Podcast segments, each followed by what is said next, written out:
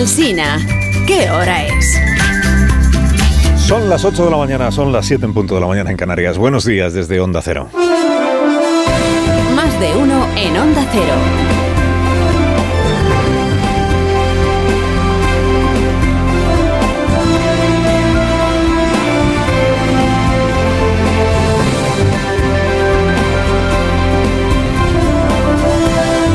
Están, bienvenidos a una nueva mañana de radio. Estrenamos el 24 de enero del año 2024. Lo estamos haciendo desde la sede de Iberdrola en Madrid porque se presenta a las once y media de la mañana y en este recinto se presenta la Alianza Q0. El cero es un número con el que nos identificamos mucho en esta cadena, ya sabe usted.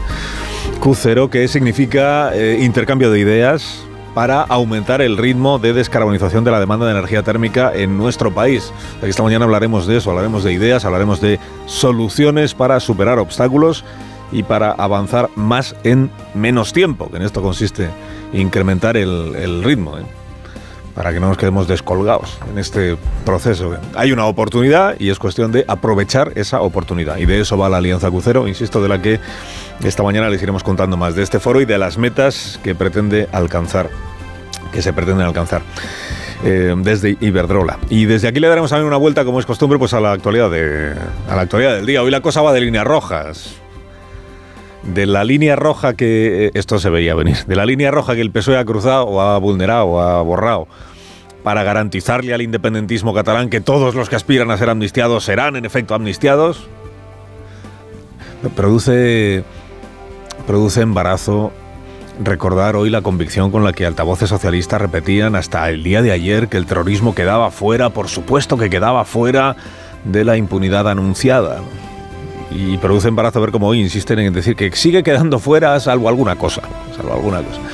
Digo, líneas rojas, la que el PSOE ha borrado. Bueno, y la línea roja que según el PSOE ha cruzado el PP en su afán por cuestionar la independencia del Tribunal Constitucional y por, por colgarle al Constitucional el San Benito este de árbitro casero. Que en esto, mire, hay que reconocerle al Partido Popular que empieza a sonar, algunas de las cosas que dice empiezan a sonar terriblemente parecidas a los Artur Mas, a los Esquerra, a los Montilla del año 2010, cuando todos estos erigieron desacreditar al árbitro, al Tribunal Constitucional y señalar al Tribunal como problema por la sentencia del Estatut, abriendo así camino a esta operación que vuelve a estar en marcha en estos días, que es culpar del procés a la sentencia del año 2010 del Tribunal Constitucional. Dices que ahí empezó, ¿por qué? Porque el Constitucional era un problema, porque estaba politizado, porque porque estaba al servicio del PP, tenía de presidenta María Emilia Casas y tenía mayoría progresista, pero bueno, estaba al servicio del PP. Pues un poco el PP empieza a sonar a eso, dice, no hemos rectificado, hemos rectificado.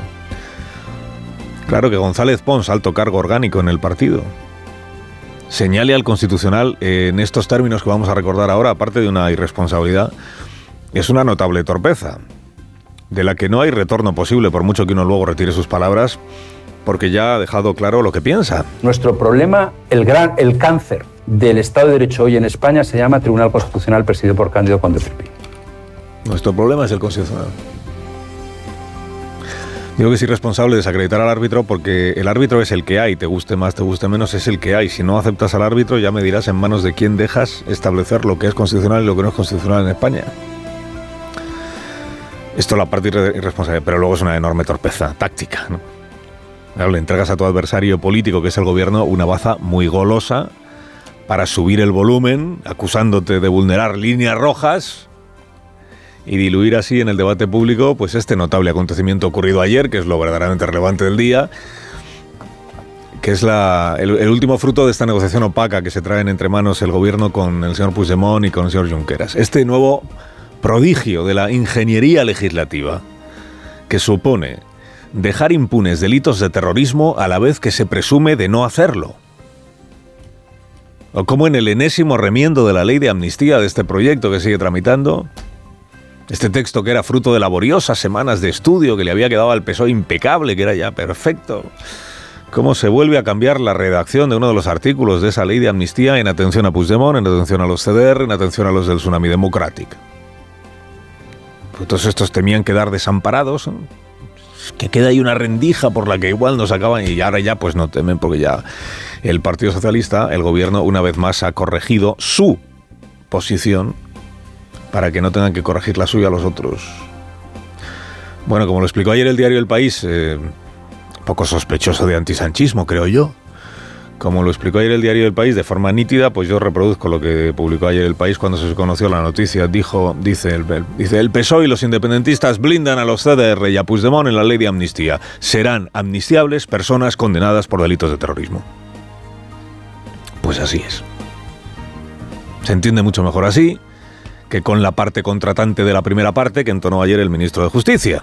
Ya no tendrá que ver con eh, las sentencias firmes. Ahora, los parámetros que se utilizan no es si existe o no sentencia firme, sino es si se adecua a la directiva europea, si se adecua al convenio europeo de derechos humanos y de libertades fundamentales y si es una violación grave de esos de ese convenio y de esa directiva. Dice que hemos cambiado el parámetro.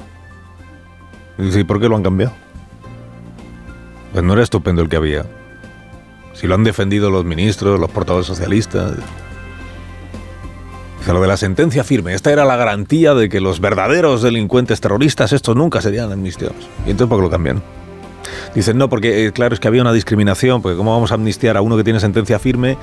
Eh, perdón, no, no, vamos a amnistiar al que tenga sentencia firme, pero sí al que todavía no la tenga. Eh, vienen a reconocer que se amnistiaba a todos, claro que esta es la cuestión autores de terrorismo incluidos, claro que sí, con la sentencia de que como la sentencia todavía no es firme, el argumento, la sentencia todavía no es firme, pues... Dice, pero si no va a dar tiempo a que haya sentencia firme, es cuando entre en vigor la amnistía. Bueno, pues ahora se amnistiará a todos, o sea, con la redacción anterior se amnistiaba a todos, autores de terrorismo incluidos, con lo de la sentencia eh, no firme. Ahora se amnistiará a todos, autores de terrorismo incluidos, con un argumento distinto, que es, es que no tuvieron intención directa de violar gravemente los derechos humanos, aunque incurrieran en actos de terrorismo. O traducido, si por ejemplo, que te digo yo, un señor se murió de un infarto mientras el aeropuerto del Prat estaba sitiado por los del Tsunami Democrático y los CDR, no sé qué, entiéndase que como no era intención directa de ellos matar a nadie, queden por tanto impunes de todo, aunque pudieran ser procesados e incluso condenados por un delito de terrorismo. O sea, un traje a medida, otro traje a medida. O sea, el enésimo juego de manos del, la mejor frase de la crónica del país era esta que dice, fuentes del gobierno insisten en que con la fórmula anterior entraban todos los delitos de terrorismo en la amnistía. Pues alabadas sean las fuentes que ahora admiten lo que siempre negaban. Y no será porque no se hubiera explicado que en múltiples ámbitos, incluido en este programa, que en efecto quedaban amnistiados todos los delitos de terrorismo. No, que es una línea roja, decía Oscar Puente. Tenemos una línea roja que... Bueno, ahora la línea roja es que solo se amnistían los delitos de terrorismo que no sean graves.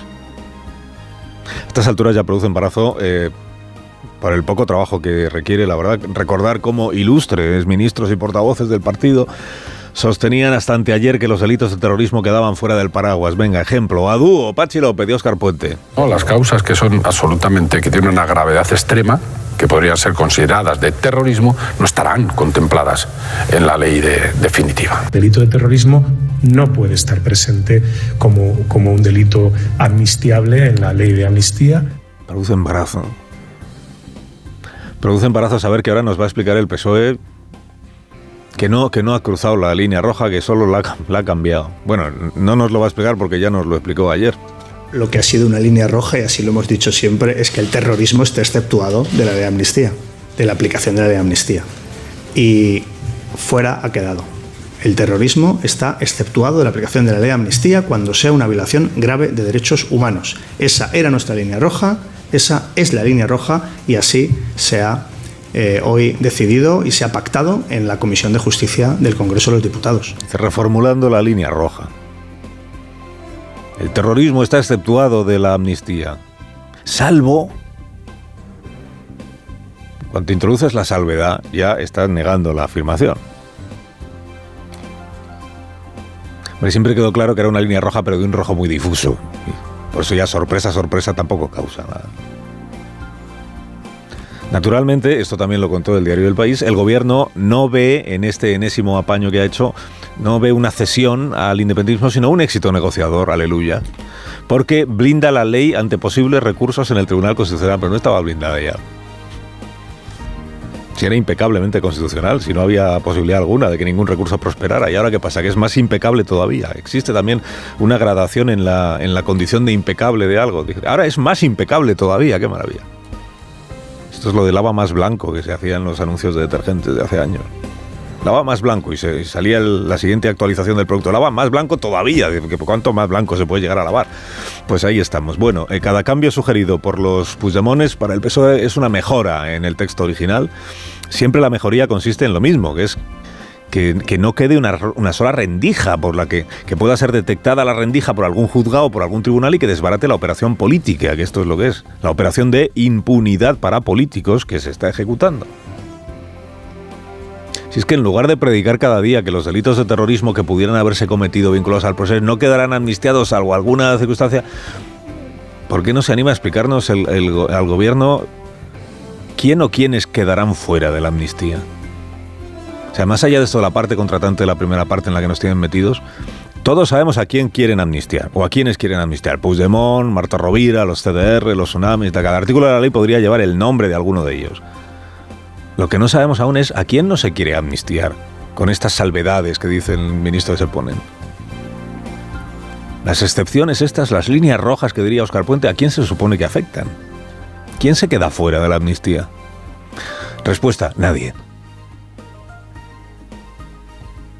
Diga el gobierno un solo caso, un solo caso de persona que pueda llegar a ser condenada por terrorismo vinculado al proceso y que no esté amparada por esta amnistía.